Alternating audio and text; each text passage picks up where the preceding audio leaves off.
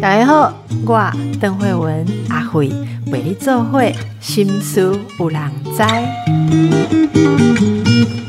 大家好，新书两在，今天我们要介绍的也是一出戏剧哦。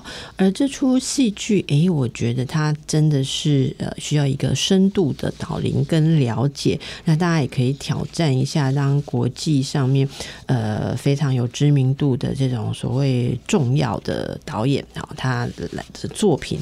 来到台中啊，这次是来到台中演出，非常难得的机会，所以我们也请到了非常专业的老师来为大家说明一下这出剧我们怎么样应该要看到什么哈。先介绍今天的来宾，呃，我们来宾是魏婉容老师，先跟老师打个招呼，老师你好，Hello，主持人好，大家好。魏婉容老师是 Oystart 国际剧场组织。的执行长哦，那呃，我们知道老师非常的资深，在剧场界非常资深。不过这个国际剧场组织，就是 Oyster 的国际剧场组织，大家不是很熟悉了，对不对？对，可以请老师先跟听众们自我介绍一下，还有介绍一下您这个组织吗？好的，当然可以。那大家好，我是魏婉容，然后我现在是 Oyster 国际剧场组织的执行长。我本人也是一个舞评人，就平常也写写这个舞蹈评论。那 Oyster 其实是。是全球唯一一个把总部放在台湾的国际组织。那我们是基本上是做剧场的设计、剧场的技术，还有剧场的建筑。所以你可以说我们是一个剧场的联合国。那我们是一个蛮老字号的国际组织，我们一九六八年就成立了，在捷克布拉格成立。那后来两千零六年的时候，欧 s a 决定把总部移来台湾，因为那个时候他们想要拓展跟亚洲的连接。经过了一番这个辛苦的波折哈，因为当然大家都知道台湾在政治参与、国际政治参与中有一些些特殊的情况，但是蛮感谢前辈很厉害，把这个总部借来台湾，所以我们是唯一一个总部放在台湾的国际组织。那现在呃，这个国际组织在呃。艺术界、剧场界啊，会做哪些事情？就是说，像您刚刚讲的，呃，剧场的呃制作啦、设计啦、呃建筑啦这些东西，那所以是在以这里总部为中心，然后会跟国际上很多的表演团体合作，这样。是我们会做很多的国际合作，因为我们是国际组织嘛，所以大家想象一下，联合国的总部放在纽约，那它的会员就是各个国家。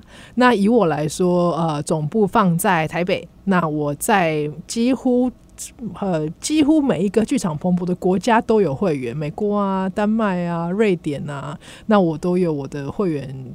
呃，会员国，那所以很多的国际合作就是透过会员国之间的彼此串联来。主要我们做的是大型的剧场的设计啊，大型的剧场建筑。那我们也做一些跟剧场建筑、剧场设计、剧场设呃技术相关的教育推广。比如说，可能我塞尔维亚的同事，他们可能需要有人来教他们剧场技术，那我就会跟他说：“哦，那你需要什么东西？那我可以帮你引接丹麦的。”剧场技术，或者是英国剧场技术，它基本上是一个国际交流的网络，很活跃的网络。嗯，哇，那这真的是一个非常难得的机会，可以请到魏老师来跟我们介绍这出剧哦。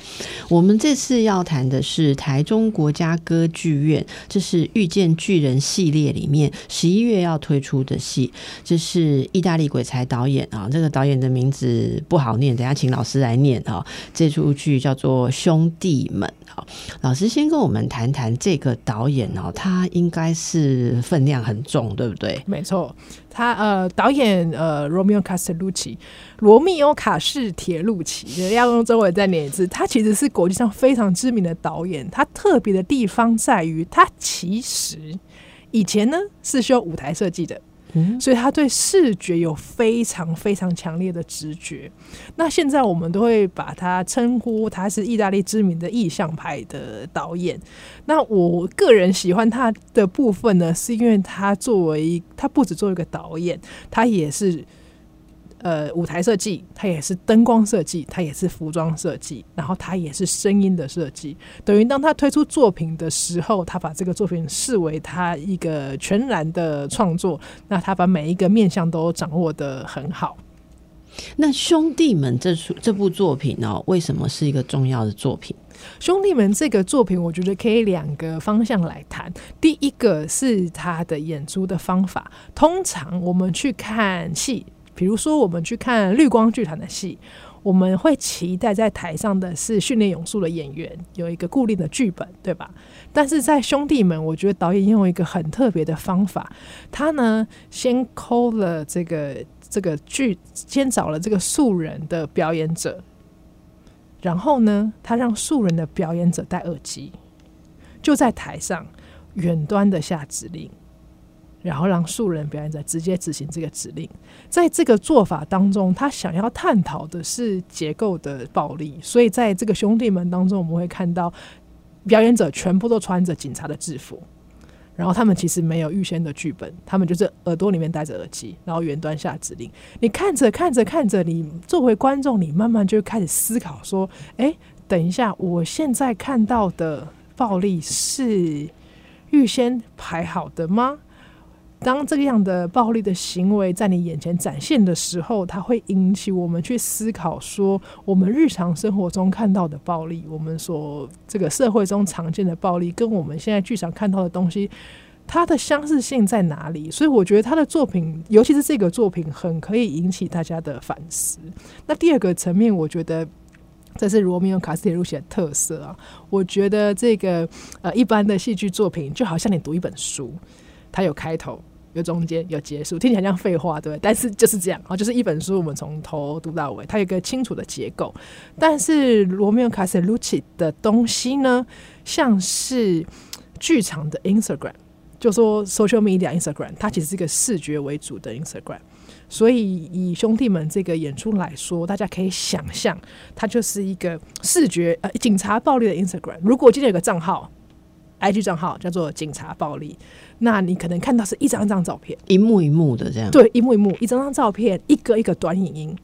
那他用这样的视觉意象把它拼凑起来，然后引发观众去思考：我现在看到的东西是什么？那除此之外呢？他也透过这样的方式，更去反思，让我们去思考说：哎，我们进剧场，我们。坐在那边，那它的意义到底是哪里？我们坐在剧场观看东西，那它的这个跟我们看一本书、跟我们看一场电影有哪里不一样？我觉得这个是这个作品蛮引人思考的部分。那导演自己有谈说，为什么我们要在剧场里面谈暴力？对于他来说，在剧场里面谈暴力，他的目的是在于你先在剧场里面看到这样的暴力。当这样的警察暴力在现实生活中发现的时候，你就可以认得出来。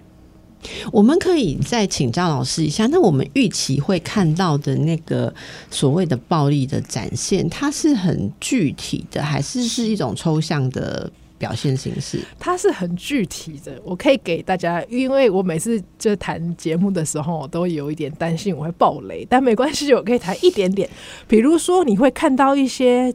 知名的画面，你说知名的事件，对，被被表现表演出来，像是呃美军虐待伊拉克的囚犯，美军虐囚案的那张照片那样的视觉意象，或者是我们在很多电影啊，或是在历史文献里面看到水刑，所以它有一些暴力的明示跟隐喻。那如果喜欢流行音乐的朋友的话，可能知道有一首歌叫《This Is America》。这首歌其实就在谈美国的警察暴力嘛，那有这个开枪射击，然后有鞭打囚犯，那有把这个囚犯这个衣服脱掉，然后往他身上淋不同的东西。那我觉得除了时事的这个视觉之外，那因为导演他本身是视觉背景，所以他也引用了很多很著名的画作。所以，如果是喜，如果是美术背景的的听众朋友，可能可以认得，比如说哦，林布兰特这个尼古拉斯杜尔博士的解剖学课。如果我们不知道这个画人，我可以描述一下，就是有一个有一个裸体的男人躺在这样白布上面，然后旁边很多穿着这个西装笔挺的人，然后去看这个这个身体，然后也有呃知名画家卡拉瓦乔的把耶稣从十字架上放下来。那在这些画作当中，因为它都是很知名的西洋画作，嗯，即便你可能不大确定这个画的名字，你可能不知道这个画家的名字，但是看到那个画面，你就会认得，因为它是非常非常有名的有名的画作，所以透过这些视觉的呈现，它很精准的呈现了一个关于警察暴力。我刚刚说，像关于警察暴力的 Instagram，就是一个个的画面，然后一个短的影音，然后短的片段。那透过这样的呈现，它其实的目的在于挑战观众，去挑战观众说：“哎，我们现在看到的东西是真的。” Real time，它不是先预先录好的，它就是真的演出者在耳机里面接收到指令，说你现在打他，然后他就打他。那透过这样直接的方法，他把观众抛到一个引发思索的的情境，我会这样说。那嗯，那我觉得导演有说，那通常我们在日常生活中，食物端上来我们就吃，对不对？但是在剧场里头。你其实有，你看到一个东西，你有机会去选择、去思考，说：“哎，等一下，我现在看到的是什么？那我现在看到导演展现这些、这些直接的暴力的画面在我面前，那这件事情是什么意义呢？那当你有这样思考的时候，我觉得这份思考其实就是文化的的开始。那我觉得这个作品很珍贵的地方。”这个呃主题啊，哈，就是对导演应该是有特殊的一个意义。那你觉得在台湾，好，就这次来演出的时候，在现在这个时候，我们来关注或者我们被唤起这样的一个反思啊，你个人想象呃，可能会带给观众什么样的刺激？就是为什么我们要去关注结构暴力这样的事情？我觉得这个问题好像容许我把它反过来问哈，就是说我会问我自己的问题是：为什么你不关心结构暴力呢？因为我们活在这个社会底下，你每天走在街上，就是走在这个社会结构当中。当结构的暴力在发生的时候，你为什么可以视而不见呢？你为什么要选择视而不见呢？那这个作品珍贵的地方在于。作为观众，我还不需要亲身去被警察毒打。在那之前，我在剧场里面先看到了，我在剧场里面先先经验了，我先看到了，我先经验了，我先开始这个思索，说：哎，等一下，当一群人穿上了制服，当一群人觉得他只是服从命令，他就可以毫无顾忌的施加暴力的这件事情是对的吗？我还不需要真的肉身在街头上对抗之前，剧场先给我这个机会。让我思考一下这件事情到底对不对？这件事情在社会的意义是什么？那我们是可以因为要保障某些特定的价值，或是保障少数人的安全，就可以把赤裸的暴力施加到一个手无寸铁的人身上吗？是这样吗？所以我觉得对我来说，呃，这个作品很珍贵的地方在于引发那一连串的思考。而且他做一个很聪明的决定，就通常我们进剧场，我们会期待我想要看懂，对不对？我想要知道演员在讲什么。但是导演为了要引发这个思考，他做了一个我觉得超级超级聪明的决定，就是他让演员哦，他让演员讲罗马尼亚文，然后不提供翻译，至少不不提供字幕，应该说不提供字幕。所以你在那个现场，你就会很想知道他刚刚到底讲什么。他刚刚到底想什么？他到底表达了什么？这样一个不提供字幕的做法，其实在回应到呃，这个他们文化传统里头，我们常会说，先知总是孤独的，先知总是寂寞的。在历史上或是在宗教信仰里头，很多时候的先知都出来，就是说这个未来会有大灾难，你们不能这样。但是呢，没有人听他讲话。嗯，所以他透过一个陌生的语言，然后不提供字幕，反过来。在呼应这件事情，那这个我觉得也是一个非常聪明的选择。那所以大家到时候去看的时候，会听到罗马尼亚文，会，然后旁边不会打翻译这样子，对，不会，旁边不会有字幕，但是之前或者之后你会拿到就是一个中文的，对对对对，但是它不会打在旁边。因为我觉得要他要那个，他要那个感，对他要那个体验，要那个感觉，我觉得是聪明而大胆的。因为说实在，呃，当我们现在的，尤其是台湾的台湾的观众或听众朋友，我们作为中文的使用者，我们非常习惯字幕，因为中文的同音异字实在太多了，所以我们即便是讲中文的电影，我们都会习惯字幕嘛。所以他做一个没有字幕的选择，我觉得是一个聪明大胆，然后也回应到他是一个非常棒的艺术家，他非常知道说他的作品应该在什么样的情况被观众所接受，才是最好的、最完美的接受的方式。是，我觉得你刚刚讲那个，我在想一件事，这用这个来演绎结构性的暴力，或者是让大家体验这个，真的很妙。因为当一个事情变成是。体系的时候，就像你刚刚讲，每一个这个个人可能都不会做这种打人的事情，可是，一旦他是服务一个系统的，他就会觉得这是他的工，对，他就变成一部分，只是变成那个体系的一环。而且，我们如果有跟结构，或是跟所谓的暴力结构里面的暴力打交道的经验，你就会发现那里面不是讲人话，对，就是你的每一句话进去对应到的是一个 SOP，然后你是没有办法被人性的对待。所以，我觉得那个。我倒是蛮期待那个体验，就是没有办法讲人话。然后我们让大家休息一下，等一下再回来继续听老师解释。继续来请教魏婉容老师哦，诶，刚才讲的这个真的让大家蛮有期待。讲到那个语言将会是我们不熟悉的语言的体验的时候，我刚刚说到，就是刚刚进广告之前，我说有时候我们跟体系打交道、跟结构打交道的时候，那里面不是人与人的对话。老师刚刚好像有要补充什么？对我刚刚这样补充，我刚刚回应说，医生就是完全抓到了这个作品的核心，因为他在作品里面，他前段一点点罗马尼亚文，然后中间你会看到很多很多行动都没有台词，他。其实想要传达，就是他就是故意把语言抽掉啊，没有沟通，他就是让你展现说你在结构里头，语言没有没有办法承担沟通的这这一个功能。嗯，对。那他其实透过把抽掉语，把语言抽掉，或呈现陌生的语言，让你去体验到那个结构暴力的牢不可破，让你去体验到你一个人面对一个结构当中那个无能为力的感觉。对啊，所以我觉得这个。这个邓医师抓的非常好，完全抓到这个作品的核心。老师，这是很普遍，或者说在跨文化都很普遍，而且从从以前到现在，我们都仍然在面对的问题。对啊，那我觉得放在剧场里头，算还是一个很特别的处理，因为剧场我们表演表演，通常我们都会用台词在表演。通常我们会需要台词，需要剧本，但他因为他有很好的视觉的底子，所以他可以用完全用一个一个的画面，一段一段短的动作，去达到这个沟通的目的。他不用依靠一段又一段的台词。我觉得这也回到罗密欧卡塞鲁奇他作为导演、作为创作者很厉害的地方。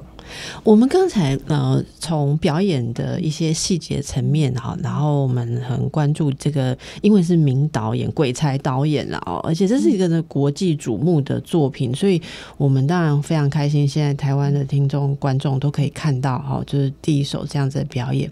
那有一些如果比较不熟悉呃表演或不熟悉剧场的观众朋友，其实我们常常介绍了之后，有有很多人是在介绍之后首度跨境。有他像这种对某些人而言是非常，也许以前他不能理解的东西。可是我想经过老师的说明，大家可能觉得很好奇，所以我还是想为比较不熟悉这个呃这这种议题性的观众朋友请教一下老师，能不能说几个例子，让呃我们一般的观众朋友更能想象所谓结构的暴力？例如说，大家会问说，我们生活在现在哈二零二三年的台湾社会啊，我们的警察也都很和善啊，哈，警察打人会不会在网络上？被骂哈，我我们现在可能在哪些地方还在呃经历或者需要去呃挑战这样子的事情？我举一个大家成长过程当中可能会经验过的事情，至少我成长过程当中，呃呃穿制服，然后被要求去，比如说国庆啊，然后或者是在一个大的集体活动当中，你参加国庆活动的时候。在那个上面的老师啊、教官说让你休息之前，你不能休息啊，不能动，不能休息，不能上厕所，一定要站好，也不能昏倒哦。对，这其实就是一个结构的展现。它不结构暴力，不见得是打你骂你，它可能是透过某一个规矩，让你呃必须要克制你的生理需求，然后让你把你规范在这个某一个行为，让你一定要站着。让你一定要晒太阳，让你一定要穿特一样的衣服那？那所以，像我不知道大家这个有没有类似的经验，说当你在一个集体的环境当中，你要上厕所不能去，这件事情其实是结构暴力的一部一部分。嗯，因为它让你作为一个个人，它的泯灭你这个解决生理需求的这个这个急迫性嘛，就是让你先忍耐这样子，也不是不一定是疼痛。我要谈的是结构外，不见得是疼痛，它有可能是一些别的生理欲求的规范，它也可以算是结构暴力的一部分。嗯嗯，对。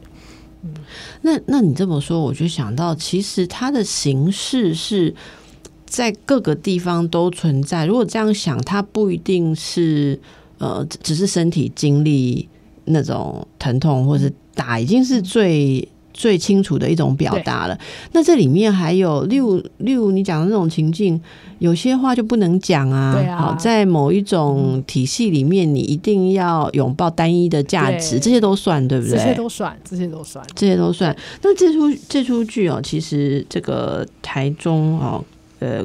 国家歌剧院啊，有有在这个宣传上面有有两句话，一句话是揭示结构性的暴力，这就跟我们刚刚谈的；还有一个我觉得非常有意思，那句话也很值得思考，叫做个体道德挑战。好，揭示。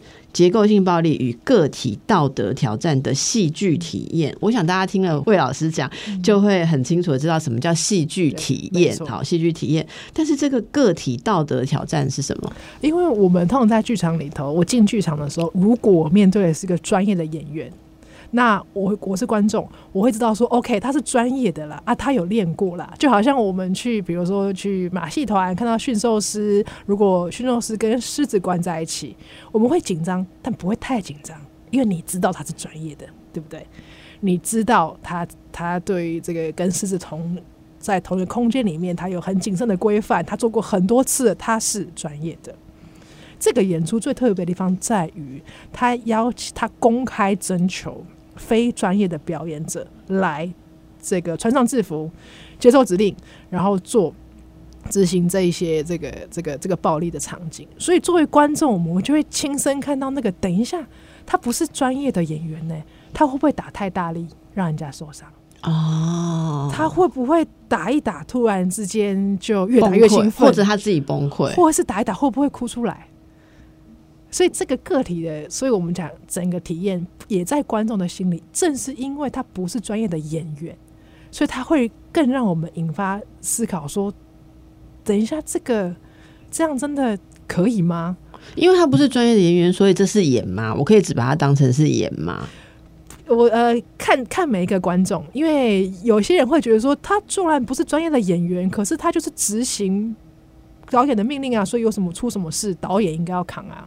但看每个人的这个也不能说道德啊，每一个人的心理状态啦。有些人就会说不对不对不对，就算你不是专业的演员，你今天打下去那一巴掌就是你的手，就是你的力气，难道你不用负责吗？所以这整个作品其实在勾起这样的思考。如果我们把这个思考套用在我们现实生活当中，那有很多层面你可以谈。就回到这个主持人刚刚说的，很多时候我们一旦穿上制服，我们好像觉得。不对啊，我就是服从上级的命令啊，这又不是我。如果我穿脱了脱了制服，如果是我个人，我才不会这样做呢。真的吗？嗯嗯，真的吗？那其实，在历史上，我们也看到非常非常，已经看到很多二战的时候，犹太人的迫害，不对少数民族的迫害，很多很多时候，这一些人当他们被。点名出来的时候，这永远是他经典的回应啊！又不是我，我服从上级啊！我上面还有大老板，老板还有大老板，大大大大老板还有大老板，你为什么只抓我？可是问题是真的执行暴力，真的上手铐，真的上皮鞭，真的把犯人关在那里，不给水喝，长期日照的，难道不是你吗？嗯嗯。那那这个作品其实是呃，导演的灵感是来自于二零一。八应该是一八年，法国的黄背心运动，黄背心那个时候是抗议呃税收，所以他们就觉得税收太高就抗议。那这个冲突不断不断不断的升高，到第十二个礼拜的时候呢，法国的议会就通过了规矩，说好警察可以使用暴力。原先他们也是想要，呃，原先还没有，但第二周因为冲突不断的升高，所以他们就通过说好，警察可以使用暴力。从那一刻开始。就是每天街头冲突不断，所以导演那时候他人刚他是意大利人，但人刚好在巴黎，就每天看着这个这个警察跟抗议者的冲突在他眼前上演，所以他就有这个 idea 说好，那我想要做一个作品来探讨这件事情，来探讨结构的暴力，然后来探讨这个大家在穿上制服以后服从命令所造成的伤害。那我觉得他棒的地方是在于，他不是一种很教条式的说，大家要遵从良心啊，大家要遵守道德良知啊，没有，他就是透过公开找找表演者，然后耳机下指令，然后在观众面前执行这些暴力的动作，进而去引发观众的思考。那观那个导演有说，这整个作品他想要传达的最大的、最主要的 message，最主要的。讯息其实是保持觉醒，嗯，是 be awake。所以大家不要觉得说，哦，这个剧场演出是关于暴力，所以这个导演一定是鼓吹暴力，不是？刚好相反，他的初衷完全是相反，就是他借由在剧场里头展示结构的暴力长什么样子，来告诉观众说，最主要讯息是要 be awake。就是要保持觉醒，这是这个作品最主要要传达的事情。你让我想到，其实有一个有名的那个心理学实验哦，就是说给呃受试者一些指令，好，就是像大学生啊，给他们分成两组，然后叫一组的人去对另外一组的人做一些像是暴力的动作，然后很像您刚刚讲到的，在这个过程当中，其实是。呃，后来让他们去反思，在这个过程当中，你有挣扎吗？你有犹豫吗？哦，呃，那刚刚你说我们在看的时候，内心有的人可能会担心哦，他会不会不是真正的演员，打得太用力，或者我听得非常入神，因为我一直在讲说，在想说，哎，所以，所以观众也没有人站起来说不要打了，或者说什么，所以也都在参与嘛。对，观众是参与的部分。坦白说，我其实蛮期，也不能说期待，我觉得。呃，我会想要知道这样的演出放在台湾观众的反应会是什么？嗯，因为老实话，每一个国家、每个国家的脉络，每个国家对于这个公开的暴力的界限是不太一样的，哦，所以我其实也会好奇说，哎，不知道台湾的观众，哎，而且老师什么反应？你这样讲哦。突然，大家就觉得可以举一反三了。你看，因为我们去看戏，看戏的结构性规则就是一点点嘛，对，没错。所以你大概不会看到任何东西，你可能都不会做反应。即便你觉得台上，我想这出戏是没有到那么夸张。可是如果你真的看到台上有一个人快要被凌虐致死，或者真的很过分的凌虐，你你也服从这某个结构，你不会出声。剧场的规矩就是坐着看戏，对，那种 J 嘛，哈，就我觉得他可以有很多的方式去展现。所以我们来进。请期待这个鬼才导演哦，会用什么方式去展现？这位导演其实，在二零一八年有一个作品在台湾演出过，那个作品叫做《美国民主》哈。老师那时候应该也有观赏吧？我有看。这出作品那时候大家的回应如何？那你对那一部作品的评价怎么样？我对这个作品评价在于，我先让我娓娓道来讲一下这个《美国民主》。《美国民主》呢，它其实呃。原原本是一个公务人员考察报告，为什么这样说呢？这个是，嗯呃，一八三一年的时候，美法国有一个年轻人叫托克维，然后他就去美国哦公费考察。那那个时候，因为法国的大革命刚结束，所以那个时候有一波这个人人平等的。这个声音在法国散布开来，那对当时的法国人来说，这是一个新的概念，因为法国其实是一个非常讲究贵族阶级的社会。那个时候了哈，那个时候人们相信贵族生下，因为他有贵族的血，他就应该吃的比较好，他就是应该过得比较好。啊，你没有贵族的血，你就是要服侍贵族，就是当奴隶。那个时候人人平等是个全新的概念，对于法国人来说是全新的概念。那托克维尔他就去美国。然后就发现，哎，美当时的美国很特别。美国怎么会？他美国人就是相真的相信人人平等，真的实践人人平等，所以他就是开始好奇说，民主这个概念在美国如何运行。那托克维在他的书里头呢，就提了有很深刻的观察，然后提了大概三个面向。第一个，美国的民主是跟清教徒传统有关。第二个，他也观察到，美国虽然说是民主，虽然说是号称人人平等，但是对于女性其实很不公平。当时，对于印第安人也是充满剥削，对于黑人也是很不公平。那这个它就是个公务人员考察报告，大家要记得，所以它没有剧情哦，它不是小说，没有故事哦，它就是个公务人员考察报告，就好像我们现在出国考察，然后写个报告回来那样的自私的报告。那这个报告呢，出乎意料就是很红。畅销，所以这个报告畅销了一百八十年，这样从他写成的那一天到现在，政治学的学生都还会读，因为他等于是法国人对于美国民主的第一手观察。那这个没有完全没有剧情、没有角色、没有故事、没有对白的公务人员考察报告呢，就被我们的导演罗密欧·卡斯洛西变成了剧场作品。这里我觉得是可以彰显这个导演天才的地方。通常我们做剧场都会改编自某某故事，但这个是公务员考察报告是没有故事的哦。他很厉害哦，他就是抽了几个他觉得代表性的桥段，呃，一对清教徒的夫妇，然后这个那个印第安人，就抽这两个桥段，然后进而去谈美，他把改成作品叫做《美国民主》，那其实在问民主在这个社会当中是什么意思，比如说。当你快要饿死的时候，你要饥饥寒交迫到什么程度，你会放弃你的信仰？当我们的国家要紧迫到什么程度，你愿意让渡一部分权利，说 OK，我们可以牺牲少部分的权利，但是换得大部分的平安？像这样的这样的思索。永远不会过时，我觉得。其实坦白说，放在台湾，今天台湾也是可以成立啊。哎，我觉得真的不会过时，因为它是二零一八年二零一八蓝眼。你刚刚讲，我就在想，其实后面二零一九疫情后面这几年，不就是重新体验所有你刚刚问的问题吗？其实就是啊，对啊。那当我们饥饿到活不下去的时候，那信仰的意义何在？我翻成台湾人会讲的话，就是吃都吃不饱了，那顾什么民主？经济发展比较重要，民主不重要。就翻成我们台湾人会讲的话，是这样。你公这很敏感，因为这是正是 现在这个时间大家在讲的。但我想要谈的就是美国民主，它其实是一个永远不会过时的，因为它谈的其实是人性的冲突。所以正是让正是让大家体会到说，你看这是跟我们多么的接近，多么的靠近。其实你每天用日常的语言讲的就是这个事情，你每天都在谈这个哦。好，我们等一下再回来哦。好，今天和我们在一起的是魏婉容老师。魏婉容老师是 Oyster 的国际剧场组织的现任执行长哦。哎，老师，你参加这个组织很久了？很久哦。这个我从呃纽约念书回来，加回台湾的工作就是进 Oyster 到现在，蛮久的，蛮久。那您在里面做什么事情？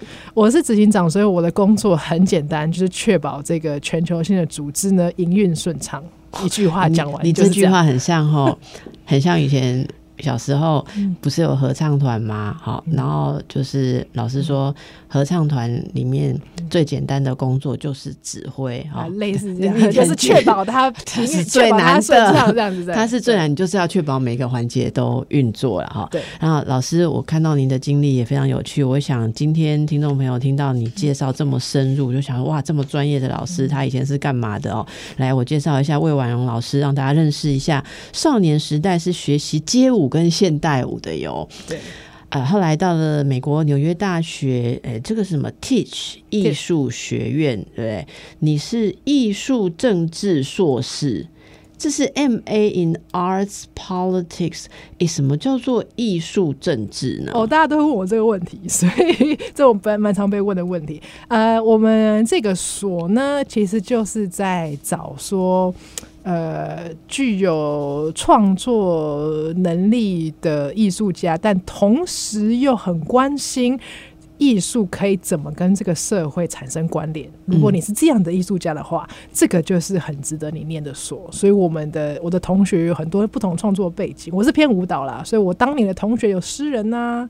有导演呐，有音乐家啊。那一般的研究所，如果我去念舞蹈所，可能全部都是学舞蹈的；我去念这个设计所，可能全部都学设计。但我们是相反，我们每个人都有不同的创作美才，可是我们共同的关怀就是艺术可以怎么跟这个社会产生关联？那艺术存在这个社会，它的意义到底是什么？难道它只是茶余饭后有钱有闲的娱乐吗？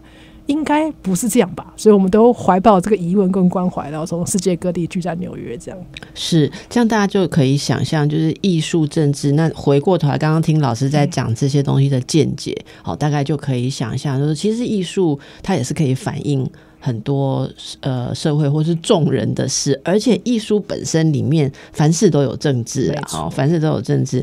这个诶、我们讲的刚才兄弟们这出剧《美国民主》啊、大家可能觉得这真的是非常不容易处理的议题，而且你要用体验的方式，呃，让观众去感受，而不是说教。哦，就是他他，这个其实蛮不容易，非常不容易。我们来跟大家讲一下这出《罗密欧卡斯铁路集》的兄弟们来台演出的息哦。演出的时间是二零二三年十一月二十四日到十一月二十六日，也就是一个周末哦，五六日。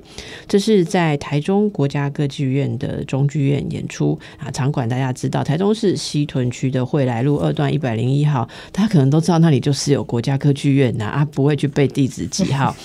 呃，购票系统哈，其实现在几乎购票都是 OpenTix，大家都很会买票哦。那么呃，这个演出的资讯，大大家可以在上呃网网站去看到更多的资讯。我们继续来请魏婉容老师跟大家说一些独家哈，以你自己这样子的一个呃专业的呃艺术的。这个评论家也是欣赏者，你会最期待兄弟们里面哪些桥段、哪些场景？虽然你刚刚讲，我觉得全部都很期待哦，但是这个歌剧院希望我们告诉观众啊，要特别锁定哪里。我因为我其实有点担心我暴雷哈，那我只能微微的讲一些我最喜欢的部分，好不好？我先讲我最喜欢的部分。我最喜欢的部分就是它结尾的方式，所以大家要 focus 在结结尾尾的方好式，因为你想象，我们都已经知道是一群人，然后戴耳机，然后服从命令，这个一开始我们都建立好。问题是这样子要怎么收尾？对你讲到对不对一个，我刚刚就一直在想怎么收啊尾，因为你又不讲一个结论道理，然后也没有一个人中间被打死，他家人来抗议，对啊，因为你没有一个高，你不是靠故事在撑嘛，你也不是靠对白在撑啊，那你要怎么结束？所以我个人非常喜欢他结束的方式，我觉得非常的、非常、非常的聪明。哦，这个真的想象不到。对，然后第二个我可以看微微透露一点点，微透露一点是我喜欢他运用不同颜色议题的方式。好像不能讲太多，嗯好就是不同颜色议题会看到的颜方色跟对议题不同颜议题的方式。那如果你有进剧场看的话，如果你有看到不同颜色的议题出现的时候，你就这个告诉自己说：“哦，来了，来了来了，来了，来了，可以期待一下这个不同颜色的议题的用法，然后不同颜色议题它在舞台上的效果，以及最重要的是，它让你联想到什么？哎、很像自己去做一场自我观察的心理实验，的确是啊，完全是因为导演做的很好，因为呃，剧场这个字在希腊文原本，期待，我原本就是观看的场所，所以剧场的意义就是在于让我们作为观众去选择，你主动选择你要看什么。那刚刚这个医生问我说：“哎、我要如何观看？”那我有几个这个小小小提示哈，就是说，因为它是一个视觉上很丰富的演出，所以呢，有时候你的确必须要专注于小细节。有时候舞台上东边跟西边同时有事情在发生，但没关系，你是没有办，你可能没有办法全部都看进去，但也没有关系，你可以专注于最吸引你的小细节，那已经很棒了。然后，因为我们有很多场次嘛，那因为每一场次有可能会略有不同，所以如果你心有余力的话，我也鼓励你可以看两次。啊，我买两场跟三场有折扣嘛？这个重复购买，等一下帮你问一。下歌剧院的同仁。们等一下来帮大家对，一定是没有啦。对，那如果你是常常进剧场看演出的，呃，这个资深观众的话呢，不妨挑战你自己，你可不可以看得出来，在这一群演员当中呢，有三个是专业演员，你可以看得出来是哪三个吗？哦如果你是常常看演出的观众的话，你可以给自己一个挑战。哎、那个老师，所以所有的观众朋友去观赏这出演出，前面就会先被 Orient，就是就是就就会先被说明说这些都不是专业演员，只有三个是，会被这样说明吗？对会会知道，会知道。会是写在节目单里面啊、因为因为他会，那他那个这个这个 credit 上面就会写说，OK，这个演出者有三个三个名字，然后其他的就是就是呃公开找来的素人表演者。所以没有听过我们今天访谈老师的人，也都会知道他们不是专业演员，他们有一种方式告诉大家节目。的介绍上面会应该会写，对，哦节，目上面写说这个兄弟们是讲一群征募而来的男性演员，然后他们签署协定，然后严格遵守远端下达的指令，也要严格遵守这个指令。所以过程在看这个集体行动啊，这个指令如何压倒他的独立思考，对，好他会写在节目介绍里头。老师，那他们演出巡回世界演出很多场都是同一群人，没有，他就是当地的啊，因为他一定要找，所以来台湾就是找台湾的，在意大利就是找意大利的。哦，所以他不是同一群，这三个、哦三个专业当然是你看，我刚刚 miss 掉这个重点，还好有问到，所以他们这次来是是找找台台湾的一群素人哦。，对，所以我们是公开，大概有九十几个，快要一百人报名，然后我们挑三十个所以有三十位男性的素人对，100个人上台。那十一月二十四日就是第一次这一群人听的指令来。他们之前应做事情之前应该会先，因为导演来台湾之前会跟先先跟导演稍微见个面呐、还会稍微熟悉一下。但的确，十一月二十号就第一次这样子公开演出是第一次。然后二十五号就是第二次同一群人，二十六号是第三次我真的觉得值得三天都所以我的看吧。在我的想象当中会稍微不一样，因为同、因为你因为你这个没有没有专业训练的演员。在做第事情做第一次，事情做第二次，事情做第三次，其实会不一样啊。因为反过来说，专业演员之所以专业，是因为他已经训练到他的专业，都会让他每一场的演出都保持一致，好对吧？，老师你知道吗？我得觉得实在太有趣，我可以一直在谈下去。可是我们时间到了而且我觉得我我真的觉得观众我真的只有一出戏，我找到一个理由叫大家看三次哈没错。我们也会每次不一样。好，所以大家把握这个机会要赶快购票。非常谢谢魏婉容老师今天带给我们深度的解析，谢谢大家，拜拜谢谢，拜拜。